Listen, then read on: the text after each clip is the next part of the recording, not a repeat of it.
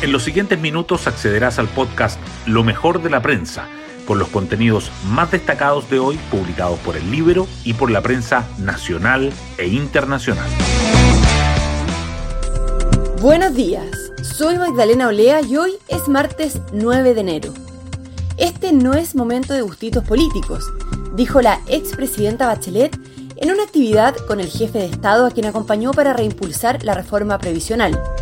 No es la primera vez que Boric recurre a la exmandataria para tener su apoyo. Pero el analista Patricio Navia advierte en el Libero. El segundo gobierno de Bachelet debiera ser la antítesis de inspiración si el presidente Boric quiere poner al país en el sendero correcto. En paralelo, el oficialismo enfrenta una nueva tensión con el regreso de Giorgio Jackson, quien presentó acciones judiciales para resarcir su honra, lo que abre un flanco con el Partido Socialista. Hoy destacamos de la prensa. El presidente Boric reconoce un déficit de la gestión en educación y anticipa que el sector será una prioridad este año. El mandatario, acompañado por los ministros Nicolás Cataldo de Educación y Álvaro Lizalde de la SECPRES, recibió en la moneda a los senadores de la Comisión de Educación, Parlamentarios de todos los sectores valoraron la autocrítica de Boric y el anuncio de que monitoreará personalmente los avances en el sector. Los expertos plantean medidas como poner foco en el aprendizaje y destinar más recursos porque cada vez se exige más a los colegios sin financiarlos correctamente. El IPC negativo en diciembre lleva la inflación anual por debajo del 4% y despeja el camino para acelerar la baja de tasas. El IPC sorprendió con una caída de 0,5% en diciembre y permitió que la inflación cerrara 2023 en 3,9%. Este dato tuvo un efecto inmediato en el dólar, que anotó una fuerte alza por las expectativas de que el Banco Central profundizará el recorte de los tipos de interés. También fue un alivio para el bolsillo de los chilenos, al implicar una baja de la UEF y del dividendo de los créditos hipotecarios.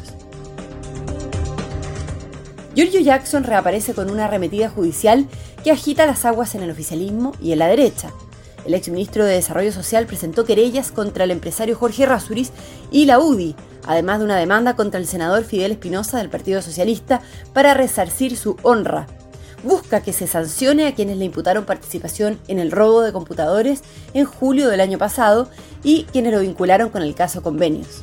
Desde el Partido Socialista criticaron a Jackson por llevar la discusión política a los tribunales. El gobierno defiende las citas fuera de la ley de lobby, pero desde el Partido Comunista critican las malas prácticas. La ministra vocera Camila Vallejo dijo que las reuniones en la casa del exalcalde Pablo Salaquiet eran para generar encuentros entre mundos que no se conocían o para compartir miradas políticas sobre el acontecer del país. Mientras tanto, crece el número de parlamentarios que admiten haber ido a las citas organizadas por el lobista, incluyendo a los presidentes de la ADC, el PPD y Renovación Nacional. La superintendencia actualiza a 1.184 millones de dólares la deuda de las ISAPRES y calcula que los planes podrían subir hasta 41%. El regulador envió a la Comisión de Salud del Senado un informe con el monto que las aseguradoras deberán reembolsar según la nueva forma de cálculo de la ley corta y la simulación de precios para neutralizar el impacto de los fallos judiciales. En pensiones, la reforma sigue avanzando en el Congreso mientras el gobierno retoma el diálogo con Chile Vamos. Los diputados de la Comisión de Trabajo continuaron votando los artículos del proyecto y el Ejecutivo acordó una mesa con técnicos de la UDI y de RN para encontrar una fórmula de consenso para subir las pensiones a los actuales jubilados. Celestino Córdoba vuelve a prisión tras el fallo de la Corte Suprema que revocó su libertad condicional. El machi condenado por el crimen del matrimonio Luxinger-Macay acudió al Centro de Estudio y Trabajo de Vilcún después de que el máximo tribunal anuló el beneficio otorgado por la Corte de Apelaciones de Temuco. Bueno, yo me despido, espero que tengan un muy buen día martes y nos volvemos a encontrar mañana en un nuevo podcast, Lo mejor de la prensa.